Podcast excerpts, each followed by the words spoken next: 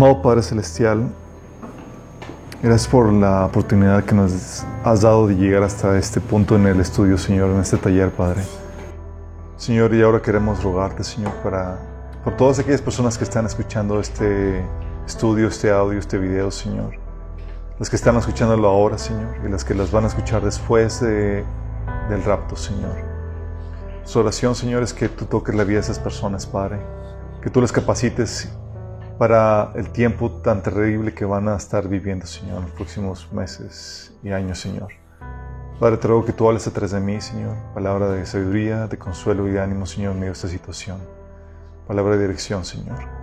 Cubre mis deficiencias, Señor, y toma control, Señor, de ese estudio en nombre de Jesús. Amén.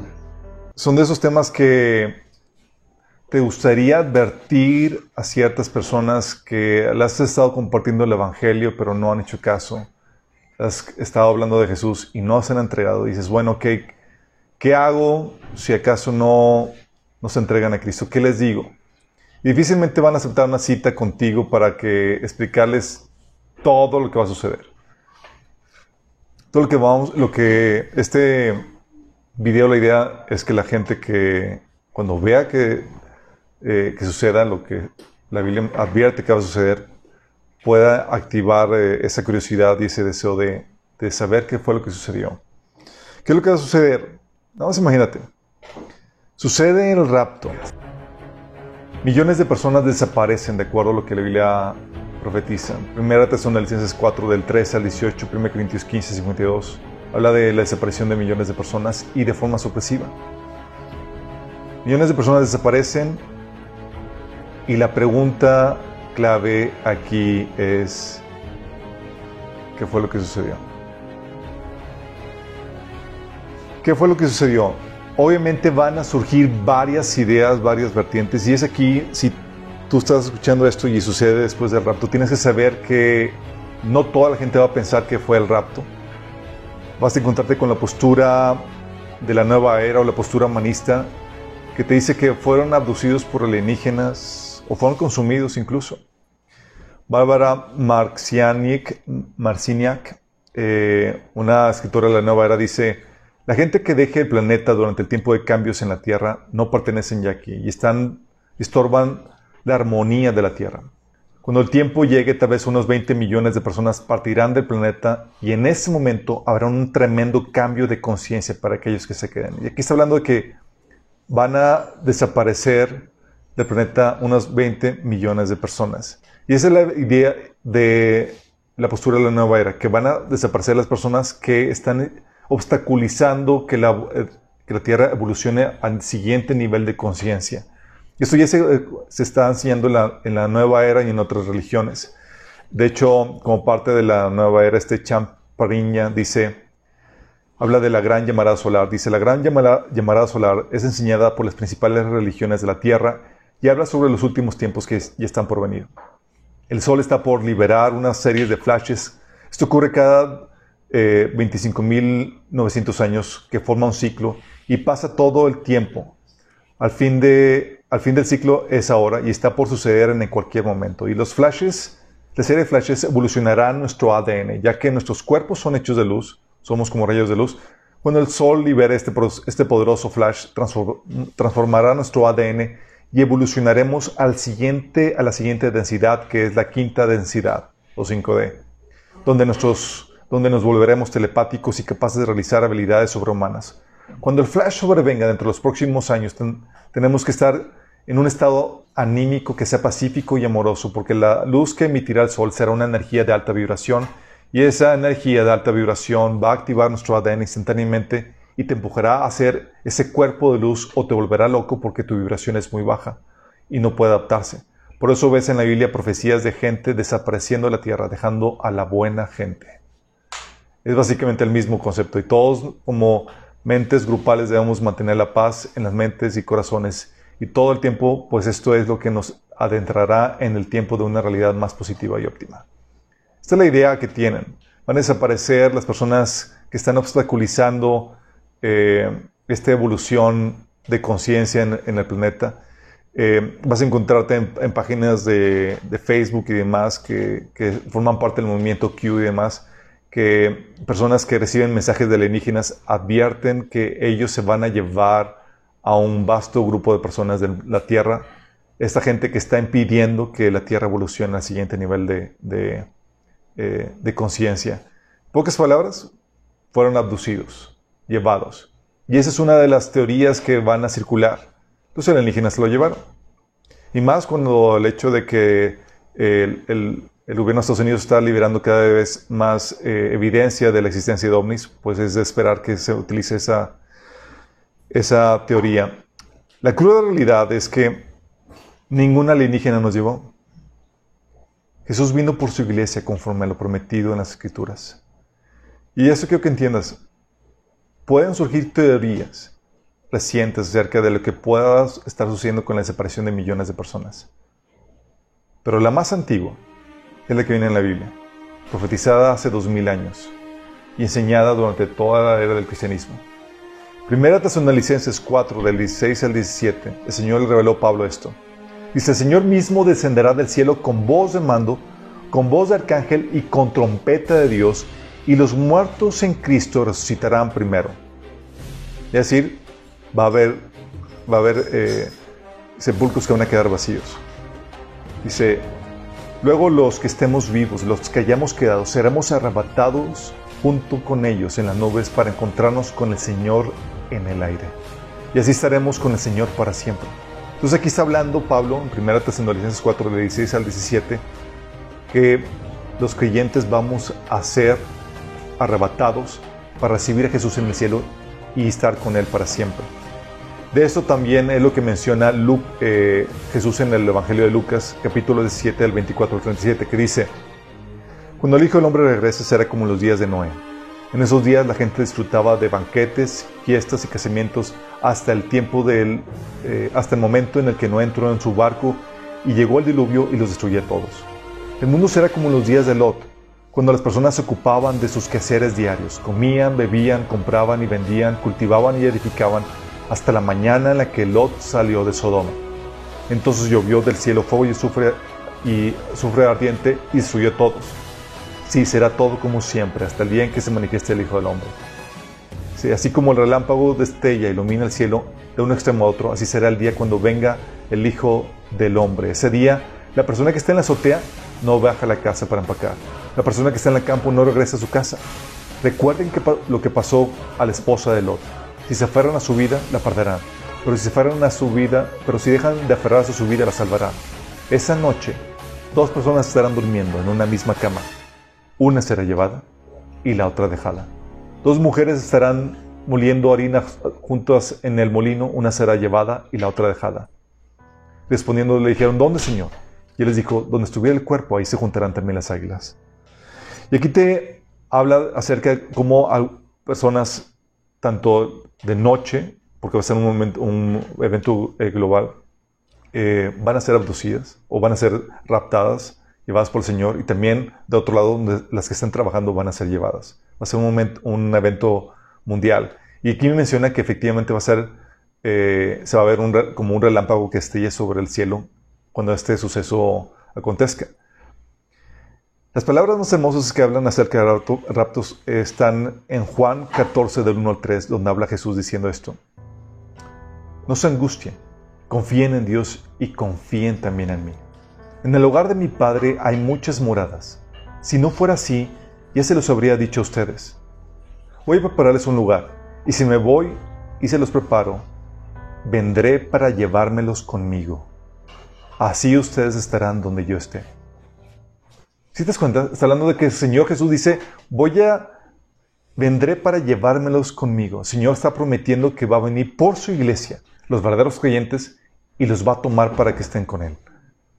Y esa es la esperanza que tenemos los cristianos y que los cristianos han tenido por, por siglos, ya dos mil años. Um, esta no es una creencia nueva, viene en la Biblia, la cual obviamente fue escrita hace dos mil años. Pero también hay testimonio de esto en los primeros siglos del cristianismo. Eso lo vimos en, los talleres anteriores del taller de, profecías del fin.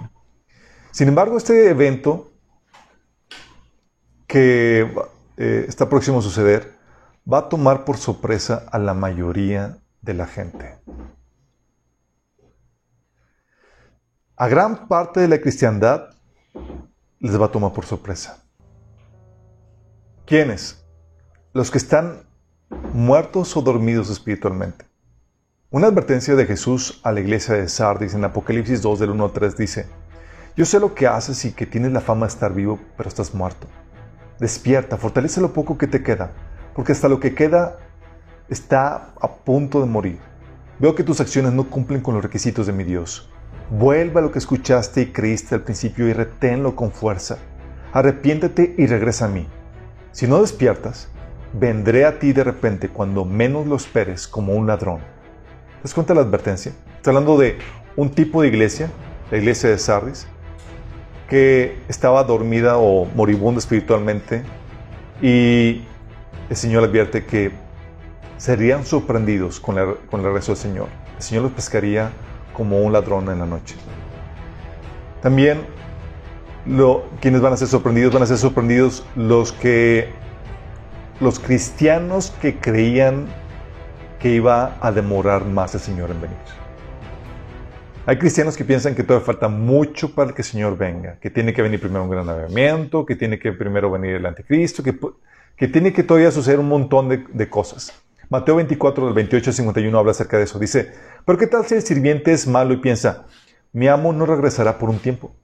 Fíjate lo que dice. Este es el sirviente que dice, mi amo tarda en venir. ¿Va a tardar en venir? A gusto. Y así comienza a golpear a los otros sirvientes y a parrandear y a emborracharse. El amo regresará inesperadamente y sin previo aviso. Cortará al sirviente en pedazos y le asignará un lugar con los hipócritas. En ese lugar habrá llanto y rechinar de dientes. Estás hablando, estamos hablando de, los cristianos, y ustedes conocen a muchos seguramente, y tal vez tú eras uno de ellos, que pensaba que el Señor faltaba mucho para que llegara. Habían bajado la guardia. Esos son los cristianos que no velaron. Entonces, gran parte de la cristiandad va a ser sorprendida cuando esto suceda. Pero también el resto del mundo va a ser sorprendido. Dice la Biblia en 1 Tesalonicenses 5 del 1 al 3. Ahora bien, hermanos, ustedes no necesitan que se les escriba acerca de los tiempos y fechas, porque ya saben que el día del Señor llegará como ladrón en la noche. Cuando están diciendo paz y seguridad, vendrá de improviso sobre ellos la destrucción, como le llega a la mujer encinta los dolores de parto. De ninguna manera podrán escapar. Está hablando del mundo. Va a llegar de sorpresa. Sin embargo, muchos de los que partieron sabíamos lo que iba a suceder, porque la Biblia dice en 1 Tesalonicenses 5, del 4 al 5, ustedes en cambio, hermanos, no están en la oscuridad para que ese día los sorprenda como un ladrón. Todos ustedes son hijos de la luz y del día. No somos de la noche ni de la oscuridad. Está hablando de que podríamos, eh, podríamos saber la víspera de la venida del Señor. Sí,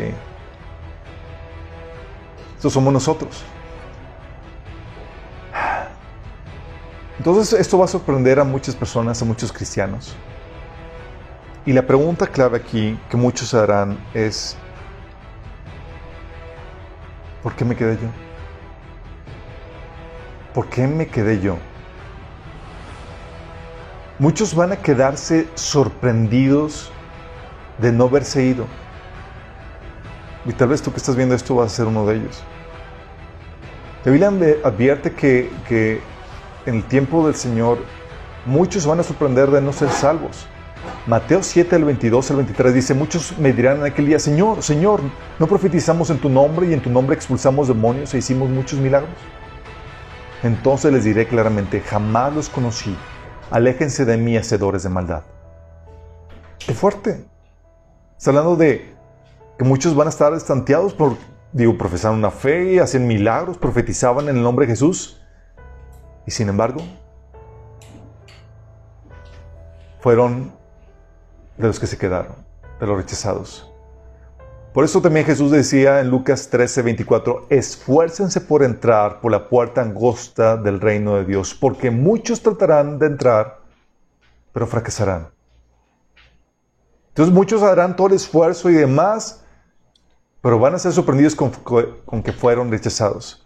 Entonces van a ser muchos sorprendidos. Muchos miembros de, del cristianismo, muchos miembros de la cristiandad, muchos cristianos nominales van a verse sorprendidos. Y el Señor nos advirtió. El Señor nos dijo, velad pues en todo tiempo orando que, se, que seáis tenidos por dignos de escapar de todas estas cosas que vendrán y de estar de pie delante del Hijo del Hombre. O sea, el Señor estaba aquí diciendo que se podía escapar de las terribles cosas que estaban por venir y que podíamos estar de pie delante del Hijo del Hombre y que oráramos para que fuéramos tenidos por dignos de, escapar. ¿Y cómo sabes si eres digno o no? ¿Cómo saber si eres digno o no? Definitivamente no es por buenas obras. Pablo en Gálatas 2 del 15 al 16 dice, nosotros somos judíos de nacimiento y no pecadores paganos. Sin embargo, al reconocer que nadie es justificado por las obras que demanda la ley, sino por la fe en Jesucristo, también nosotros hemos puesto nuestra fe en Jesucristo para ser justificados por la fe en Él y no por las obras de la ley, porque por estas nadie será justificado. Entonces no es por obras, sabemos que una persona no es digna y jamás va a poderse presentarse como digno por sus buenas acciones. Definitivamente es por fe pero por tener una fe genuina. 2 Corintios 13, 5 dice, examínense para saber si su fe es genuina. Pablo le decía a la iglesia de Corintios, pruébense a sí mismos. Sin duda saben que Jesucristo está entre ustedes. De no, ser, así, ustedes han reprobado el examen de la fe genuina. En pocas palabras, quien es digno o no es... Se trata de si eres o no eres salvo. Si te quedaste en pocas palabras es porque no fuiste salvo, no tuviste una fe genuina. Si no te fuiste sencillamente no eras salvo de la condenación eterna del infierno. Solo aquellas personas que han recibido el regalo de la vida eterna que es en Cristo Jesús partirán con Él y escaparán de la hora de prueba que vendrá sobre el mundo entero. Entonces, lo primero que tienes que estar consciente y que debes de saber, oye, entonces me quedé, ¿qué significa? No soy salvo. Lo primerito que debes hacer es ser salvo. Lo primero, aunque te hayas quedado y tengas que vivir el tiempo de prueba, todavía tú puedes salvar tu alma del infierno. Sí, sufrirás, perderás tu vida, pero tendrás el regalo de la vida eterna y Jesús te resucitará para regresar con los suyos, al regresar con los suyos. ¿Qué tienes que hacer? Simple, no solo tienes que hacer lo que Jesús predicó desde el inicio. ¿Recuerdas lo que Jesús dijo? Dice Marcos 1.15, Jesús fue a Galilea para proclamar el Evangelio del reino de Dios. Decía, el tiempo se ha cumplido y el reino de Dios se ha acercado. Arrepiéntense y crean en el Evangelio. Son dos cosas sencillas que el Señor ordena. Arrepentirse, arrepentimiento y creer en el Evangelio. Arrepentimiento es, con arrepentirte Jesús se refiere a que rindas tu vida, tus sueños, tu forma de pensar, tus tradiciones, tus posesiones, tu hablar, tu actuar, tus relaciones, etc. Rendir todo a su voluntad. Si hay algo que no quieres rendir en tu vida, no es arrepentimiento. Pues no se trata de una rendición selectiva, de, a ver, Señor, esto y lo otro no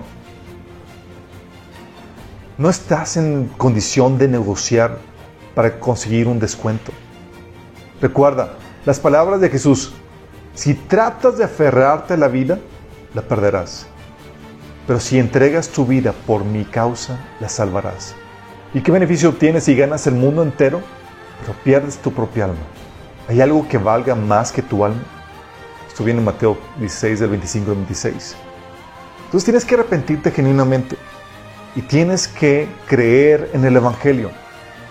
El mensaje del Evangelio te dice que, la segunda persona de la deidad, el creador y autor de la vida, se hizo hombre y murió en la cruz para pagar la condena de nuestros pecados y resucitó al tercer día conforme a las escrituras. Y que gracias a esto nos ofrece perdón de pecados y vida eterna gratuitamente por la fe.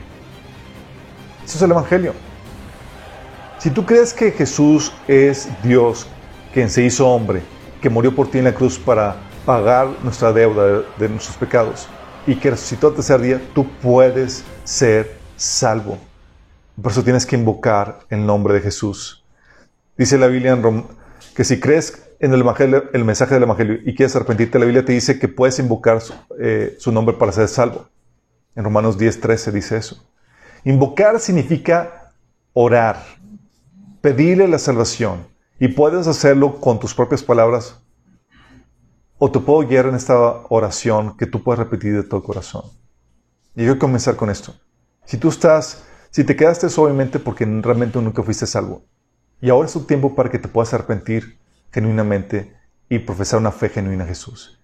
Y si quieres hacerlo, puedes invocar el nombre de Jesús. Y aún después del rapto, hay salvación. Si quieres ahí cerrar tus ojos, Dios, vengo a ti arrepentido, reconociendo que por mí mismo no puedo restaurar mi relación contigo ni ganarme el cielo. Te pido que perdones mis pecados. Hoy yo acepto el regalo de tu salvación, el sacrificio que Jesús hizo por mí en la cruz, como lo único que puede volverme a unir a ti y darme vida eterna. Hoy acepto a Jesús como el Señor de mi vida para que la gobierne y me guíe. Sálvame Jesús. Te lo pido en tu nombre. Amén. Si hiciste esto genuinamente, has pasado de muerte a vida eterna. A muchos que dicen, oye, yo ya hacía esto, yo era cristiano. ¿Por qué me quedé? Tal vez tú te considerabas cristiano y te quedaste. Tal vez tú ya habías hecho esta oración de fe.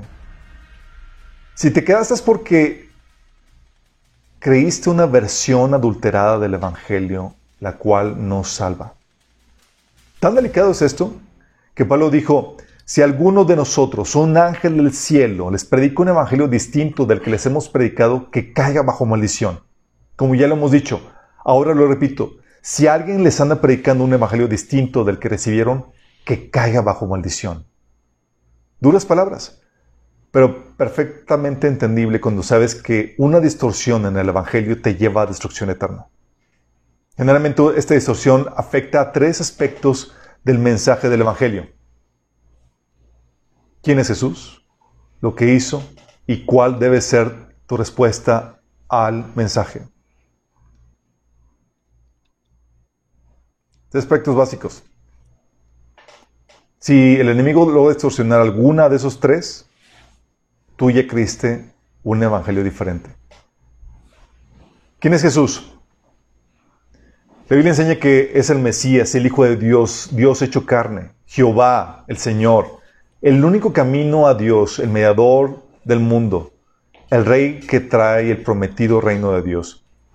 Si no crees que es Dios el Creador encarnado, la segunda persona de la Trinidad, si no crees que tan, que tan solo, si crees que tan solo fue un maestro, o si crees que fue meramente un líder de una religión, o un ángel encarnado, o un gran líder moral, o un ser creado, no serás salvo. Como él advierte en Juan 8:24. Si no creen que yo soy el que afirmo ser, en sus pecados morirán.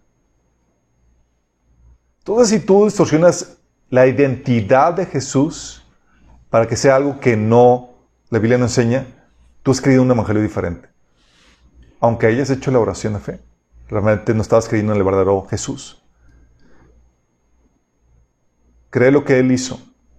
Creer que cargó con sus pecados muriendo en la cruz para ofrecernos el perdón de pecados, vida eterna y entrada en su reino de forma gratuita creer que resucitó al tercer, que resucitó al tercer día, se apareció a muchos testigos y fue llevado al cielo y volverá otra vez a establecer el reino de Dios. Esto es lo que cree lo que él hizo.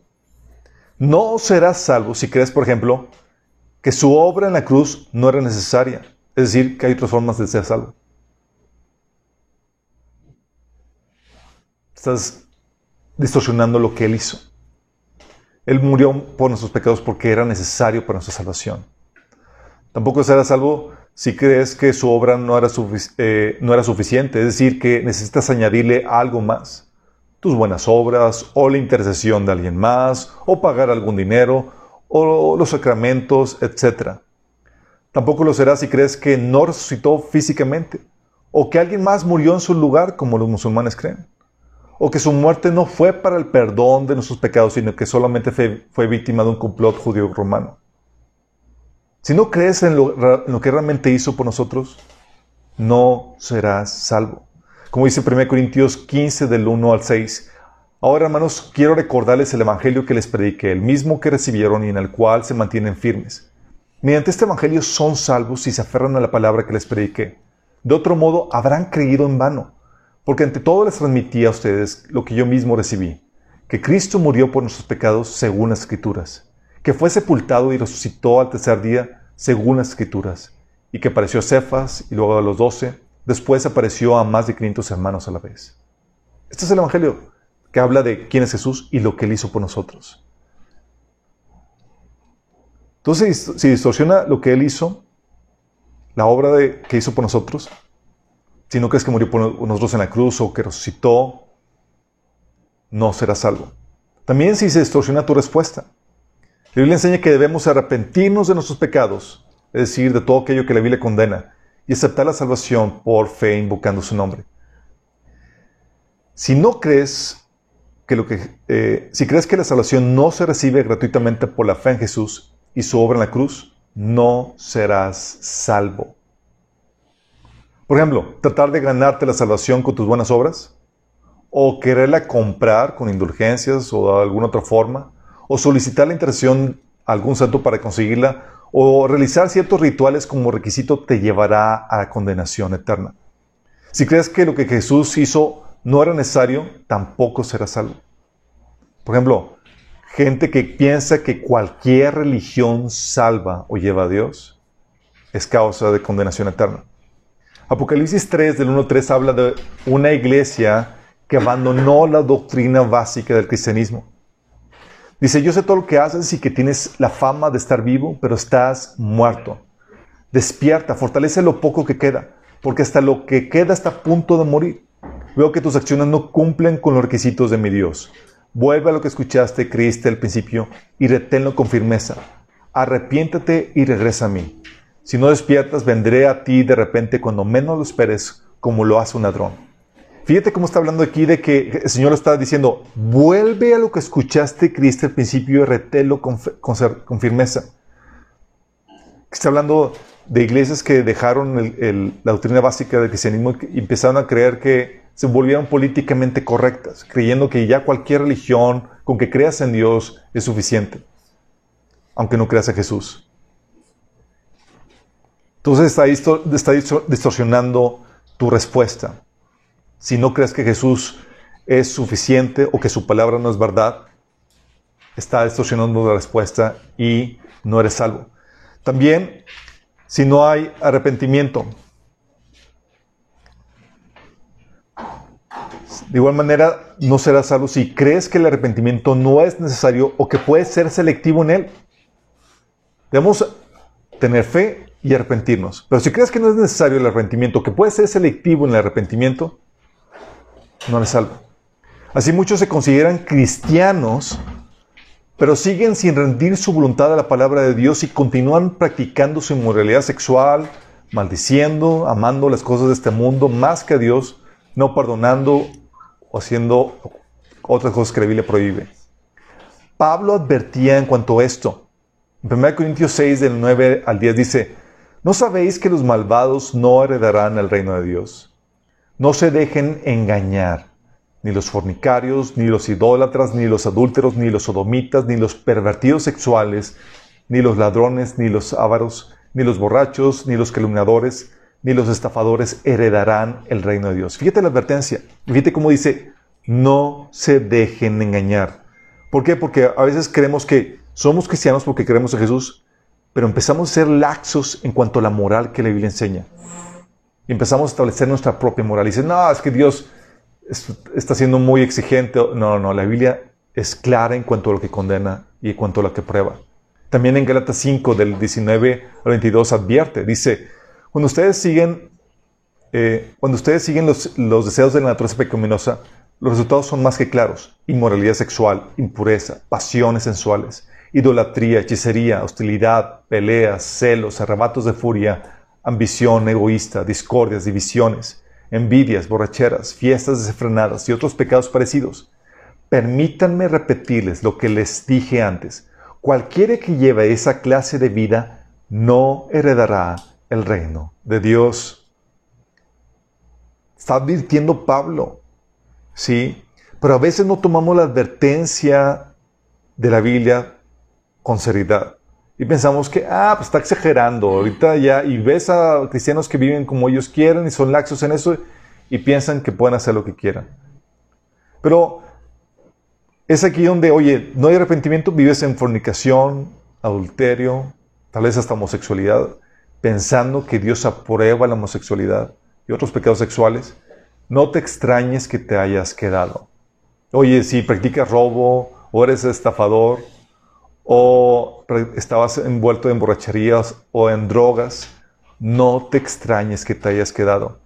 O incluso si practicabas la avaricia, que la Biblia enseña en, Efesios 5.5 que es idolatría, no te extrañes que te hayas quedado. De hecho, la Biblia habla de un tipo de iglesia que es la iglesia de la Odisea, que tenía esa problemática, eran ávaros, gente que ama las cosas de este mundo. La iglesia de, de la Odisea usaba la fe y a Dios para alcanzar el éxito de este mundo o lo que el mundo ofrece, que es riqueza económica, comodidades, orgullos de tus logros, títulos y posiciones. Lo cual en 1 Juan 2.16 se dice que eso no viene del Padre, sino que viene del mundo. Entonces, la iglesia de la Odisea, de la Odisea buscaba, usaba la fe eh, cristiana y la fe en Dios y a Dios para conseguir lo que el mundo le ofrece, en vez de una vida abnegada, sometida a la voluntad de Dios. Y el Señor le advirtió, le dijo en Apocalipsis 3, 16 al 17, Por cuanto eres tibio y no frío ni caliente, te vomitaré de mi boca. Porque dices, soy rico y me he enriquecido, y de ninguna cosa tengo necesidad. no sabes que eres un desventurado, miserable, pobre, ciego y desnudo. Fíjate cómo está hablando esta iglesia. Sí querían a Jesús, pero no se habían arrepentido. Ellos querían utilizar la fe cristiana para conseguir las cosas de, este mundo, en vez de sacrificarse o negarse a eso. Hay cristianos que se van a quedar, que profesan la fe cristiana, por falta de perdón. Otros, como dijimos, porque amaban las cosas de este mundo. Y otros por sencillamente falta de perdón. Mateo 6, 15, Jesús nos advirtió que si tú no perdonas los pecados a los que te ofenden, tu Padre no te perdonará a ti. Y si alguien la lleva de perder, eres tú. Otros cristianos se van, a, quedar por practicar ocultismo en sus diversas formas. Incluso ocultismo enseñado a veces por, por iglesias. Sí, que en Deuteronomio 18 del 9 al 13 habla acerca de eso. Consultar a los muertos, invocar a los muertos, orar a los muertos, eh, adivinación, brujería, hechicería, etc. Sí. Hay unos que también creen que Arrepentimiento significa seguir la tradición y las ordenanzas de su iglesia en lugar de la palabra de Dios. Eso, el pensar que el arrepentimiento significa seguir la tradición y las ordenanzas de tu iglesia por encima de la palabra de Dios, te puede llevar a la condenación eterna. Por causa de eso, muchos desobedecen la palabra de Dios para seguir sus tradiciones o las reglas de su iglesia o su líder religioso. Jesús recriminó este actuar a judíos de su tiempo. En Marcos 7, 8 dice, ustedes han desechado los mandamientos divinos y se aferran a las tradiciones humanas. Conscientes de que el arrepentimiento significa someterse al señorío de Jesús por encima de toda tradición y autoridad humana, los apóstoles respondieron a los sacerdotes y líderes religiosos de su tiempo, ¿acaso piensan que Dios quiere que los obedezcamos a ustedes en lugar de a Él?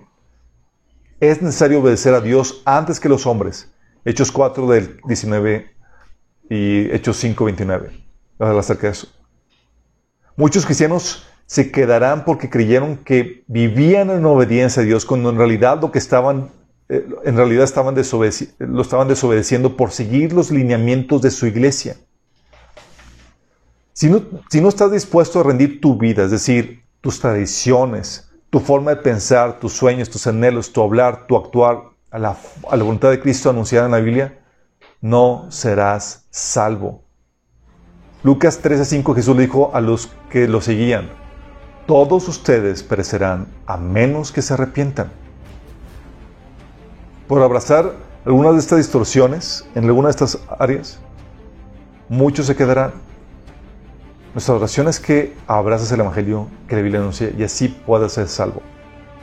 Cristianos por seguir la tradición de sus iglesias, por ejemplo, la oración a los santos, a la Virgen María, que es ocultismo, la Biblia prohíbe invocar a los muertos, el culto a las imágenes, la Biblia prohíbe que te hagas imágenes semejanza de lo que hay arriba en el cielo o abajo en la tierra, prohíbe que te hinques ante ellas y le rindas culto. Aunque tú le llames latría o lo que tú quieras llamarle, la Biblia dice que ya te postras o te hincas o le haces alguna forma de reverencia, es idolatría. Muchos van a quedar por causa de eso. Entonces, si distorsiona cualquiera una de estas tres cosas, ya sabes por qué te quedaste. Lamentablemente, muchos no vieron las señales claras de su no conversión cuando, estaba cuando estaban a tiempo. ¿A qué me fue con esto? Sí, profesaron cristianismo, pero la verdad es que deseaban persistir en su pecado. ¿Es una señal de no conversión? ¿O solo creían y obedecían la Biblia cuando les convenía? Déjame decirte, creer y obedecer la Biblia cuando te conviene realmente no es arrepentimiento. Estás realmente siguiendo tu voluntad, no la Biblia. ¿Sí? O creían que una persona buena sin la fe en Jesús podría heredar la vida eterna. Eso significa que nunca, nunca comprendieron el Evangelio. No, significa, no, entendieron realmente lo que Jesús hizo por ellos y la necesidad de que Jesús haya muerto por, por ellos en, en la cruz. O personas que no estaban dispuestas realmente a cambiar sus creencias por las que vienen en la Biblia. En pocas palabras, seguían la, la fe cristiana a su modo. O cristianos que por voluntad propia no se congregaban con otros cristianos. Dice la Biblia que la señal de que estamos en luz es que tenemos comunión unos con otros. Es una señal de conversión. O también, otra señal de no conversión es que no leías la Biblia por apatía, por flojera, por no ser tu prioridad. Una persona que tiene una genuina conversión pasa de ser una persona que ignora voluntariamente la voluntad de Dios, que no le importa la voluntad de Dios, a una persona que quiere someterse a la voluntad de Dios y quiere conocer la voluntad de Dios. Y por tanto lee la Biblia. Una señal clara de una verdadera conversión es que lee, empieza la, persona a leer la Biblia para conocer la voluntad de su Señor. Porque si digo, oye, quiero someterme a Cristo y voluntariamente ignoro la voluntad de Cristo, significa que no me he convertido. O tal vez digas, yo, sí la leía, sí, pero ups, tenían que estar detrás de ti para que leías la Biblia. Tenían que estar detrás de ti para que fueras a la iglesia o para que te, te santifiques porque no nacía de ti hacerlo. Las personas que eran acarriadas y no eran guiadas por el Espíritu, están dando muestras de que no tuvieron una genuina conversión. Hay personas que sí iban a la iglesia, pero sacrificaban sus disciplinas cristianas básicas por sus ambiciones personales. No tenían sus tiempos devocionales, no se congregaban, no se discipulaban.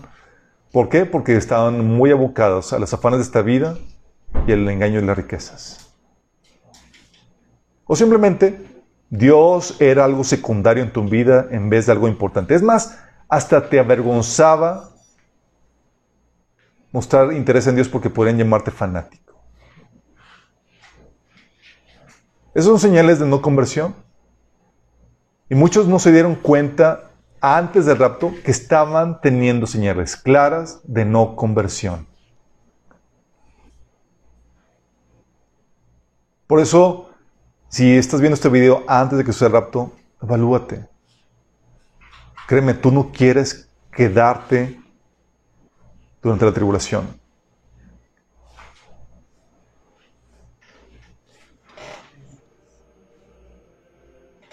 Si tomaste la decisión, si te arrepentiste genuinamente, Cristo en el Evangelio, invocaste el nombre de Jesús, ya eres salvo.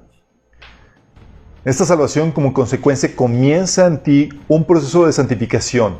poco a poco, conforme el Señor te enseña en su palabra, irás cambiando muchas actitudes, formas de pensar, comportamientos, entre otras cosas, que están mal delante de Dios. En tu lucha contra el pecado habrá caídas, pero si le confiesas tu pecado en oración, Él es fiel y justo para perdonarte y limpiarte de toda maldad, como dice 1 Juan 1.9. Este proceso de santificación y lucha contra el pecado durará toda tu vida mortal. Pero no tengas miedo. El hecho de que no seas perfecto todavía, es decir, sin pecado, no significa que no seas salvo. La salvación no es por obra, sino por fe, por lo que Jesús hizo por ti. Porque así, para que así nadie pueda presumir de haber obtenido algo por sus propios méritos, como dice Romanos 3:27. Una señal de que tu conversión es genuina es que habrá en ti el deseo de obedecer la Biblia. Tienes que seguir las instrucciones de Jesús y los apóstoles que, que vienen en el Nuevo Testamento y mantenerte fiel a su mensaje, aunque te cueste persecución, aunque te cueste la vida. Entonces, si ya vimos por qué te quedaste y cómo ser salvo después del rapto, vamos a ver lo que verás y vivirás después del rapto.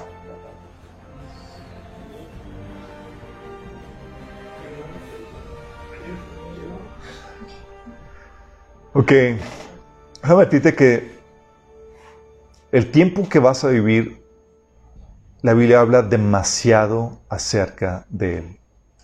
Es el tiempo más profetizado, incluso más que, que eh, el tiempo que Jesús tuvo aquí en la tierra. La Biblia habla más de ese tiempo que vas a vivir que el tiempo de Jesús aquí en la tierra. Y habla con mucho detalle. ¿Por qué habla con mucho detalle? Porque en la Biblia vas a encontrar consuelo y ánimo para ese terrible tiempo que vas a estar viviendo. ¿Qué va a pasar?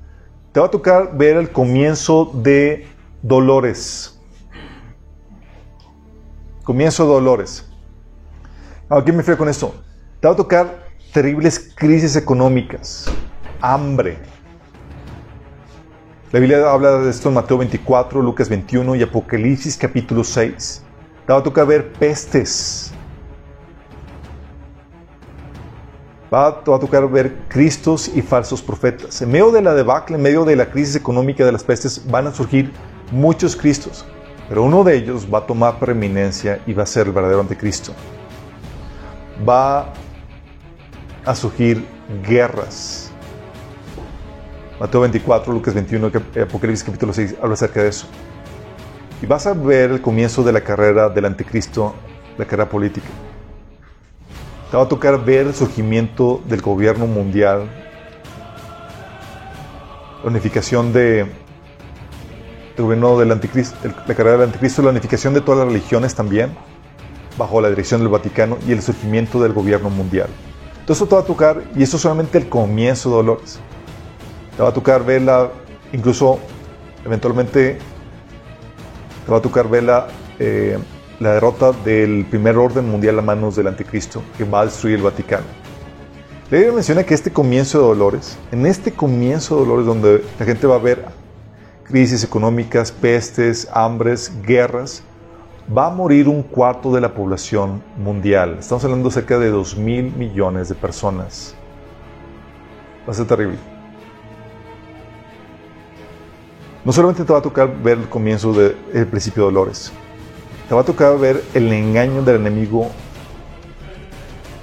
el engaño más increíble que jamás hayas visto.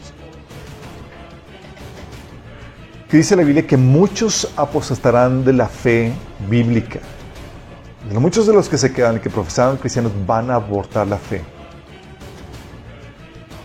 El mundo entero va a ser engañado no va a ser un engaño regional, va a ser un engaño mundial, dice la Biblia. El engaño, de hecho, va a ser la coartada perfecta para encubrir el rapto, lo que realmente sucedió, e impedir que la gente que se quede se, pueda, se convierta a Cristo. El engaño ocasionará que la gente abandone incluso voluntariamente sus religiones, sus dioses, que se refinan sus religiones y que acepten el culto al anticristo y a Satanás. Más imagínate cómo la dimensión del engaño. Este engaño va a unir a todo el mundo bajo esta nueva revelación, una nueva conciencia mundial que va a unir a todos, en donde el ser humano se va a coronar como Dios. Será tan fuerte este engaño que engañarás, si fuera posible, a los escogidos, dice la Biblia. Así de fuerte va a ser este asunto. Seguramente va a haber una abierta manifestación de hombres como parte de este engaño. Habíamos platicado en las sesiones anteriores que es posible la aparición de los Nephilim, como la Biblia, como sucedió en el pasado en la, Biblia. Vas a encontrar también avances científicos increíbles. Ya hay la capacidad de modificar el ADN, bueno, se va a eh, encontrar la forma de utilizar esa capacidad de modificar el ADN para mejorar la especie. Pero aguas, si modificas tu ADN para mejorarte como ser humano, dejas de ser ser humano y dejas de ser redimible.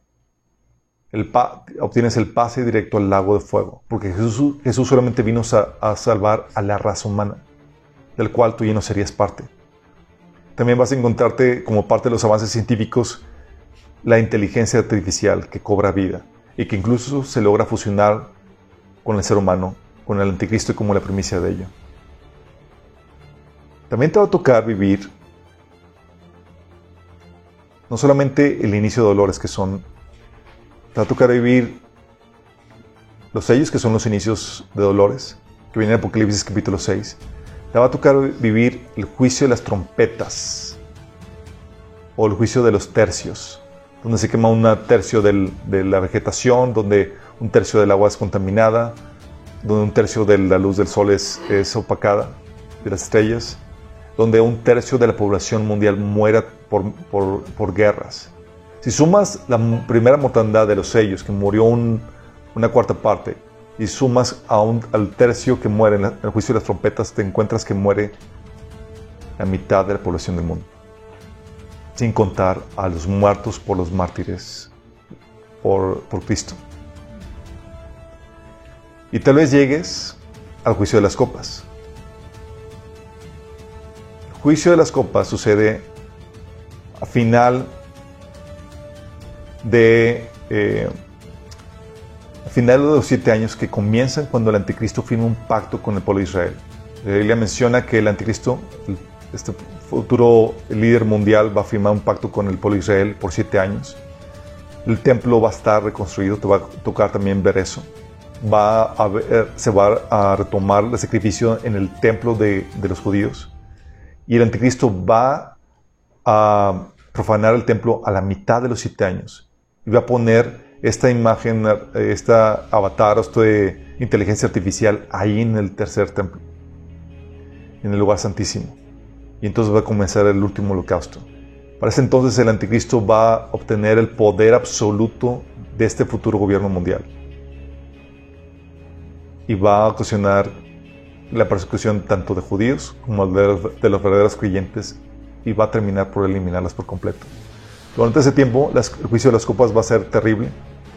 La gente con, los, con las marcas del anticristo va a, sufrir terribles llagas. También se va a contaminar por completo, va a morir toda flora y toda fauna del mar.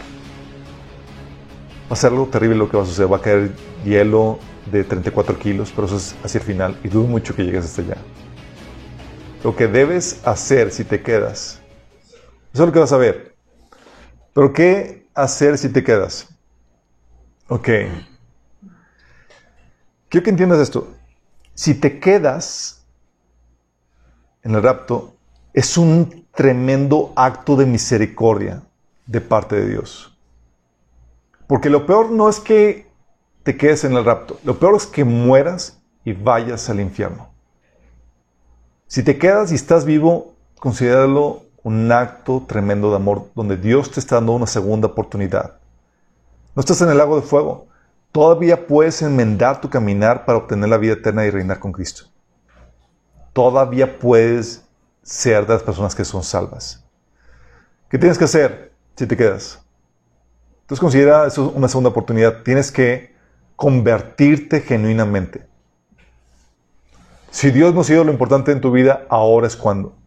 Si has permitido ocultismo en tu vida, tienes que sacarlo de ella. Si has abandonado la enseñanza fundamental, tienes que volver a la enseñanza básica del cristianismo. Si has tenido un cristianismo tibio, tienes que ahora ponerte con, eh, con este fuego y pasión por Cristo. Si formabas parte de alguna secta, testigos de Jehová, mormones, eh, cualquier otra, tienes que abandonar eso y venir al verdadero cristianismo. Tiene que haber un genuino arrepentimiento de todo pecado sexual, ocultismo, eh, y tiene que haber una genuina entrega, incluso estar dispuesto a morir por Cristo. ¿Qué va a pasar? Vas a sufrir parte de las plagas.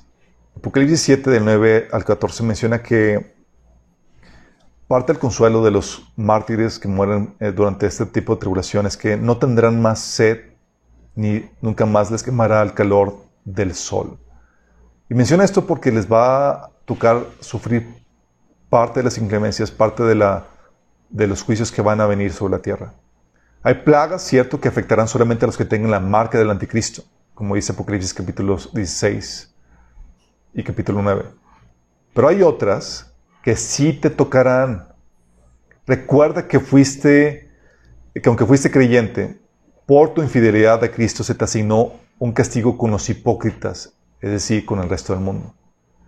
Pero con la provisión de que todavía puedes ser salvo. Todo así vas a sufrir parte de las plagas. Tienes que mantenerte fiel a la palabra de Dios, lo cual te va a costar persecución.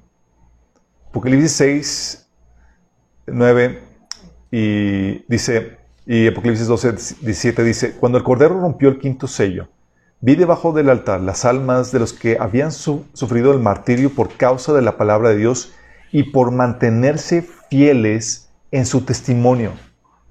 Fíjate que la persecución es a los verdaderos creyentes, los cuales se caracterizan por, por mantenerse fieles al testimonio de la palabra de Dios. Apocalipsis 12, 17 dice, entonces el dragón se enfureció contra la mujer y se fue a hacer guerra contra el resto de sus descendientes, los cuales obedecen los mandatos de Dios y se mantienen fieles al testimonio de Jesús. Para este tiempo el cristianismo con todas las iglesias que lo representan habrán comprometido el Evangelio y se habrán apartado de la, verdadera, de la verdad para unirse a este movimiento ecuménico dirigido por el Vaticano. Los verdaderos creyentes, aquellos que se mantienen fieles a la palabra de Dios, serán perseguidos. El verdadero cristianismo se volverá en un movimiento clandestino en casas y en lugares poco convencionales, con líderes improvisados, sin títulos y sin preparación. Tienes que estar consciente de eso. Y tu meta es mantenerte fiel a la palabra de Dios a pesar de la persecución. Todo el mundo te odiará. Mateo 24.9 dice, entonces los arrestarán y los perseguirán y los matarán. En todo el mundo los odiarán por ser mis seguidores. Cuando Jesús dice que todo el mundo te odiará, no está bromeando. No habrá nación alguna en la que puedas huir porque todas odiarán a, a los cristianos, a estos creyentes fanáticos que se contraponen a todo lo que la nueva sociedad apoya por mantenerte fiel a la palabra de Dios, serás tachado de intolerante, de retrógrada, de fanático, de fundamentalista, incluso de terrorista y de causar odio y división. Se te acusará de los males de este mundo. Y tú tienes que estar dispuesto a eso. Muchos traicionarán la fe y a los hermanos. Mateo 24:10 dice, que muchos se apartarán de mí y se traicionarán unos a otros y se odiarán. Solamente imagínate la presión social y la terrible persecución que sobrevendrá al verdadero cristiano ocasionará que muchos no resistan y que terminen por claudicar la fe y por traicionarse unos a otros. Muchos renunciarán a la fe con tal de tener algo que dar de comer a sus hijos pequeños o con tal de salvarse de la tortura la cárcel o la muerte. Aún entre familiares se entregarán. Pero aquí se cumple la palabra de Jesús. El que quiere a su padre o su madre más que a mí no es digno de mí. El que quiere a su hijo o a su hija más que a mí no es digno de mí. y el que no toma su cruz y me sigue no es digno de mí. El que se aferra a su propia vida la perderá, y el que renuncie a su propia vida por mi causa la encontrará. Esto viene en Mateo 10 del 37 al 39. Entonces tienes que estar dispuesto incluso a sacrificar tu amor por tu familia en la carne. También tienes que estar consciente que el amor de muchos se enfriará. Habrá dice el Mateo 24:11 que habrá tanta maldad que el amor de muchos se enfriará. Para los creyentes serán los días más difíciles en la historia. No solo tendrán que soportar los peligros de la muerte y persecución, sino que tendrán que soportar el aumento exponencial de la maldad. No habrá ningún sentimiento de amor, fidelidad, compasión y misericordia. No habrá eh, el egoísmo y la, despiadada ley de la selva será lo que prevalezca en ese tiempo. Mantener la fe, el amor y el fervor por Dios en un ambiente así será un milagro que solo Dios podrá hacer en la vida de los que se quedan. Pero valdrá la pena el esfuerzo y el sacrificio, pues el que se mantenga firme hasta el fin será salvo. Mateo 24:13. El engaño será muy fuerte es que debes de prepararte espiritualmente. Mateo 24, versículo 24-25 dice, pues se levantarán falsos mesías y falsos profetas y realizarán grandes señales y milagros para engañar, de ser posible, aún a los elegidos de Dios. Miren que les he advertido este de antemano. La única forma de discernir el engaño y no caer en él ante continuos bombardeos de mentiras y milagros del enemigo que se verán en ese tiempo será conociendo la Biblia. Como nunca antes en tu vida tendrás que beberte la Biblia, leerla y releerla todos los días. Una sólida provisión del conocimiento de Dios será más importante que la provisión física. La provisión física salvará tu cuerpo. La palabra de Dios, en cambio, salvará tu alma. Será muy inocente esperar que en ese tiempo haya recursos cristianos en Internet. Seguramente serán borrados. Me temo que tendrás que conseguir copias impresas de la Biblia y estudios de aquellos grupos que partieron en el rapto. Nosotros aquí en Minas hemos dejado todo nuestro discipulado, audio, video escrito en memorias USB y también listo para bajarse en nuestra página. Si consigues hacerte de él, de los talleres del discipulado, dale prioridad a básicos del cristianismo y a profecías del fin. Necesitas conocer la doctrina básica, necesitas conocer a detalle cuál es el mapa de lo que está por suceder. Porque lo que te estoy dando aquí es solamente un panorama general. La única razón por la cual estarás vivo será compartir el Evangelio. Mateo 24, 14 dice, y este Evangelio del reino se predicará en todo el mundo como testimonio a todas las naciones, y entonces vendrá el fin. En medio de toda la debacle que se vivirá después del rapto, todos tus proyectos personales, tus deseos de casarte, comprarte la casa de tus sueños, tener hijos, conseguir un buen trabajo, etc., seguirán por la borda. Una vez salvo, la única razón por la cual estarás vivo y querrás mantenerte vivo será para alcanzar a más personas para Cristo. Con miles de personas con un compromiso sí, se experimentará la cosecha más grande de almas en la historia. Juan tuvo una visión de todos los que serían salvos durante ese tiempo. En Apocalipsis 7, del 9 al 10 dice, vi una enorme multitud de todo pueblo, toda nación, tribu y lengua, que era tan numerosa que nadie podía contarla. Estaban de pie delante del trono y delante del cordero. Vestían túnicas blancas y tenían en sus manos ramas de palmeras. Gritaban con gran estruendo, la salvación viene de nuestro Dios que está sentado en el trono y del Cordero. En el versículo 14 menciona que esos son los santos que murieron durante la tribulación. Fueron personas que se convirtieron y dieron su vida por el Evangelio. Personas a quien Dios les ha dado sueños de ese tiempo, han visto cómo Dios hacía milagros de provisión y sanidad entre los creyentes que se quedan durante la tribulación. Y cómo estos hacían trabajo de evangelismo y de rescate de muchos bebés abandonados incluso en las calles acumulando así recompensas eternas. Porque tu meta no va a ser llevar a cabo tu proyecto de vida aquí en la tierra. Tu meta ahora debe ser compartir el Evangelio a cuanta persona puedas compartirle y acumular tesoros en el cielo. Aunque no hayas partido en el rapto, todavía puedes acumular gloria eterna y todavía puedes acumular posición, estatus y gloria en lo que será el reino de Cristo si estás dispuesto a sacrificarte, trabajando arduamente durante ese tiempo. Vas a morir. Porque el 17 del 9 al 14 dice que esa enorme multitud de todo pueblo, nación, tribu y lengua que era tan numerosa que nadie podía contarla, dice que todos ellos eh, murieron en la gran tribulación. Ellos lavaron y blanquearon sus ropas con la sangre del cordero. No te emociones por dicho movimiento. No ocasionará cambios sociales ni políticos solo almas convertidas. No es tiempo de tratar de reformar la política. El único que va a reformar la política y la religión va a ser el anticristo. Y tú no quieres unirte a él. Ni te pongas eh, como meta el tratar de sobrevivir ese tiempo hasta el regreso de Jesús y la iglesia. Pues de nada te servirá. La Biblia dice que desde el inicio de ese tiempo se caracterizará por el martirio de los creyentes. Apocalipsis 6, del 9 al 11 habla acerca de eso. El cual arreciará cuando el anticristo obtenga el poder absoluto, pues logrará la exterminación de todo creyente. En ese tiempo, solo un pequeño remanente del pueblo de Israel gozará de cierta protección. Así que en vez de tratar de, tratar de sobrevivir, proponte como meta el tener el privilegio de morir por la causa de Cristo y no por alguna de las plagas que vendrán. Arriesga tu vida en pro de la extensión del Evangelio. No tengas miedo de que de los que matan el cuerpo, pero el alma no pueden matar. Como dice Mateo 10, 24.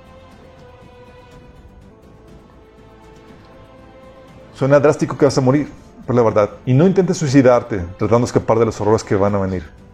Es un pase directo al, al agua de fuego. Aprovecha para dar tu vida por Cristo. En medio de esta situación tiene la ventaja de que vas a ser resucitado. Al final de la gran tribulación, Jesús vendrá de nuevo con su iglesia y destruirá el imperio del anticristo y rescatará a Israel y a ti, que dice tu vida por él, te resucitará para que reines con él. Apocalipsis 20, al 4 al 6 dice, Después vi tronos y los que estaban sentados en ellos habían recibido autoridad para juzgar. Vi las almas de aquellos que habían sido decapitados por dar testimonio cerca de Jesús y proclamar la palabra de Dios, es decir, tú. Ellos no habían adorado a la bestia, al anticristo, ni a su estatua, ni habían aceptado su marca en la frente o en las manos. Volvieron a la vida y reinaron con Cristo durante mil años. O sea, no solamente la iglesia va a reinar, aunque tú te hayas quedado, tienes la promesa de que vas a reinar con Él si sufres por Él. Dice la Biblia que esta es la primera resurrección. Benditos y santos son aquellos que forman parte de la primera resurrección, porque la segunda muerte no tiene ningún poder sobre ellos, sino que serán sacerdotes de Dios y de Cristo y reinarán con Él durante mil años. Esa es tu meta. Nuestra oración es que las palabras de Jesús, las palabras de Jesús de la iglesia de Esmirna son las apropiadas para ese, tipo, para ese tiempo. Apocalipsis 2, del 10 al 11, son las palabras de Dios para ti. Dice, no tengas miedo de lo que vas a sufrir, pues el diablo pondrá a prueba a algunos de ustedes y los echará en la cárcel y ahí tendrán que sufrir durante diez días. Tú sé fiel hasta la muerte y yo te daré la corona de vida. El que tenga oídos, que oiga lo que el Espíritu dice a las iglesias. El que salga vencedor no sufrirá el daño de la segunda muerte. Mi oración, nuestra oración, es que salgas vencedor y no sufras daño de la segunda muerte. Será un gozo enorme verte en la eternidad y compartirle contigo junto con nuestro Señor Jesús. Si estás viendo esto y todavía no es el rapto, Jesús dijo que podrías escapar de todas esas cosas que vendrían. Lucas 21:36 dice, velad pues en todo tiempo orando que seáis tenidos por dignos de escapar de todas estas cosas que vendrán y estar en pie delante del Hijo del Hombre. La única forma de ser digno de escapar es tomando la decisión de ser salvo, antes de que todo esto acontezca. Algo que te dijimos en el, al inicio. entrégate a Cristo, sé salvo. Si genuinamente te arrepentiste y creíste en el Evangelio, mostrarás tu arrepentimiento con tus buenas acciones. Buscarás congregarte con otros cristianos, empezarás a leer la Biblia. Te recomendamos que lo hagas desde, el Nuevo Testamento. Y comenzarás a obedecer lo que ahí se te instruye. Si todavía no sucede contáctanos para ayudarte en este nuevo caminar, para que cuando te presentes con Jesús, lo hagas teniendo mucho fruto a tu favor. Si no te conviertes ahora, no hay garantía de que lo vayas a hacer después. Rechazar la verdad en ese tiempo de gracia te expone al engaño del enemigo. Segunda Tesalonicenses 2, del 9 al 11 dice, el malvado vendrá por obra de Satanás con toda clase de milagros, señales y prodigios falsos. Con toda perversidad engañará, engañará a los que se pierden por haberse negado a amar la verdad y así ser salvos. Está hablando a los que rechazaron la verdad para ser salvos. Por eso Dios permite que por el poder del engaño, crean en la mentira. Así serán condenados todos los que no creyeron en la verdad, sino que se deleitaron en el mal. Por eso el Señor advierte que el engaño va a ser tan fuerte que si fuera posible, engañaría aún a los escogidos, como dice Mateo 24, 24. ¿Significa que todos los que profesaban el cristianismo y que se quedaron serán irremediablemente engañados? No. Pues la Biblia dice que después de, que la iglesia haya sido tomada, muchos cristianos se volverán a Cristo con lamento, pero ya demasiado tarde. Habla de las parábolas de las vírgenes que claman al Señor, pero ya demasiado tarde. Hay cristianos que han rechazado la verdad eh, que han rechazado la verdad y estos sí se perfilan para ser engañados por el anticristo. Pero hay otros que no la han rechazado, pero sí viven carnalmente. No se han comprometido con el Señor en serio. Y estos se perfilan para ser parte de los santos de la tribulación. Mi oración es que no estés jugando con Cristo. Y aproveches, si todavía no sucede rapto, es ahora no tienes que entregarte genuinamente a Él. Rinde tu vida a Cristo. Es lo que te comentamos al inicio. Y empieza a producir fruto para Él. Deja de vivir para ti mismo, esa vida egoísta y para tus placeres. Y vive por la casa de, Cristo. Si ya fue demasiado tarde y te quedaste, nuestra oración es que seas muy valiente. Compartas el Evangelio. Tienes que prepararte espiritualmente, debe ser la principal preparación. Dices, oye, económicamente, las cosas se van a dar.